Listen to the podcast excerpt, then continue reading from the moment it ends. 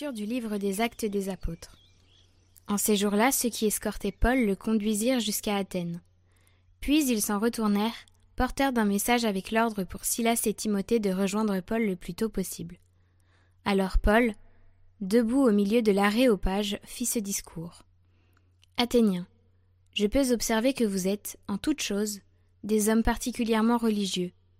En effet, en me promenant et en observant vos monuments sacrés, j'ai même trouvé un autel avec cette inscription Au Dieu inconnu.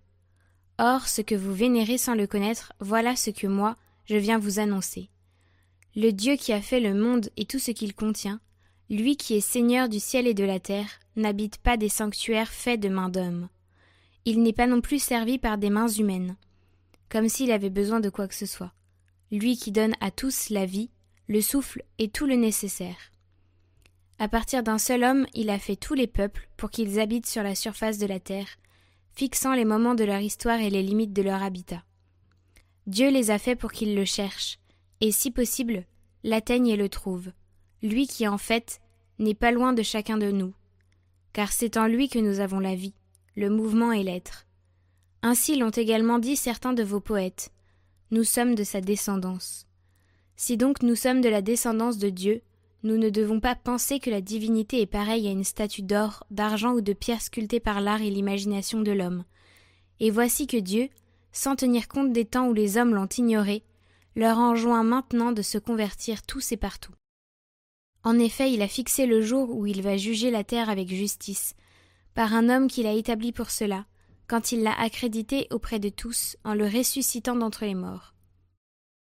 Quand ils entendirent parler de résurrection des morts, les uns se moquaient, et les autres déclarèrent Là-dessus, nous t'écouterons une autre fois. C'est ainsi que Paul, se retirant du milieu d'eux, s'en alla. Cependant, quelques hommes s'attachèrent à lui et devinrent croyants. Parmi eux, il y avait Denis, membre de l'Aréopage, et une femme nommée Damaris, ainsi que d'autres avec eux. Après cela, Paul s'éloigna d'Athènes et se rendit à Corinthe.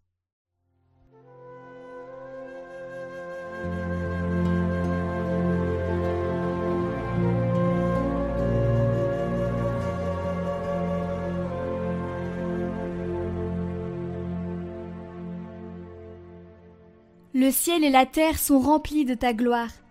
Louez le Seigneur du haut des cieux, louez-le dans les hauteurs. Vous, tous ces anges, louez-le, louez-le tous les univers. Les rois de la terre et tous les peuples, les princes et tous les juges de la terre, tous les jeunes gens et jeunes filles, les vieillards comme les enfants. Qu'ils louent le nom du Seigneur, le seul au-dessus de tout nom. Sur le ciel et sur la terre, sa splendeur, louange de tous ses fidèles.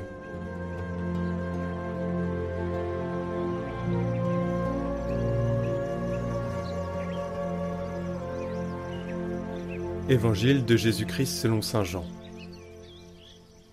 En ce temps-là, Jésus disait à ses disciples J'ai encore beaucoup de choses à vous dire, mais pour l'instant, vous ne pouvez pas les porter.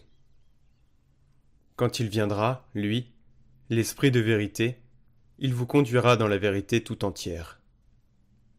En effet, ce qu'il dira ne viendra pas de lui-même, mais ce qu'il aura entendu, il le dira et ce qui va venir, il vous le fera connaître.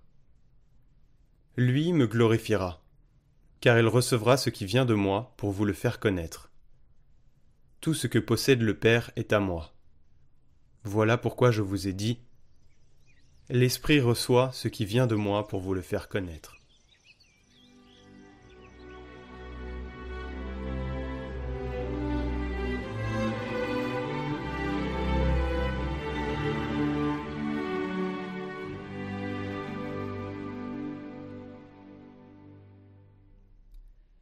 Commentaire de Saint Cyril de Jérusalem.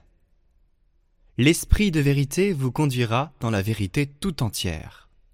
Puisque sur l'Esprit, sans plus, beaucoup de choses différentes sont écrites dans les divines Écritures, et qu'il est à craindre que parfois l'ignorance n'amène des confusions parce qu'on ne saurait pas de quel esprit s'occupe le texte scripulaire.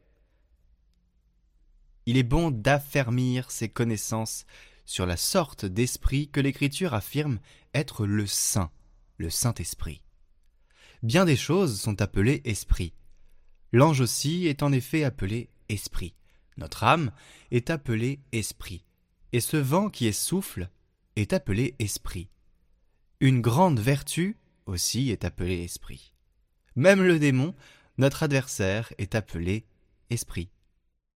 En présence de ces diverses acceptions, veille à ne pas prendre par suite de l'homonymie l'un pour l'autre. De notre âme, en effet, l'Écriture dit Son esprit souffle, s'en ira, et il, l'homme, retournera à sa terre. Et au sujet de la même âme, elle dit encore Celui qui modèle l'esprit de l'homme en lui. Sur les anges, elle dit dans les psaumes Celui qui établit ses anges esprit et ses ministres flammes de Dieu. Quant au vent, elle en dit Dans un souffle violent, tu brises les vaisseaux de Tarsis. Et, comme dans une forêt, un arbre est agité par le vent. Et feu, grêle, neige, glace, vent de tempête. Sur le bon enseignement, le Seigneur lui-même dit Les paroles que je vous ai dites sont esprit et vie, c'est-à-dire de nature spirituelle.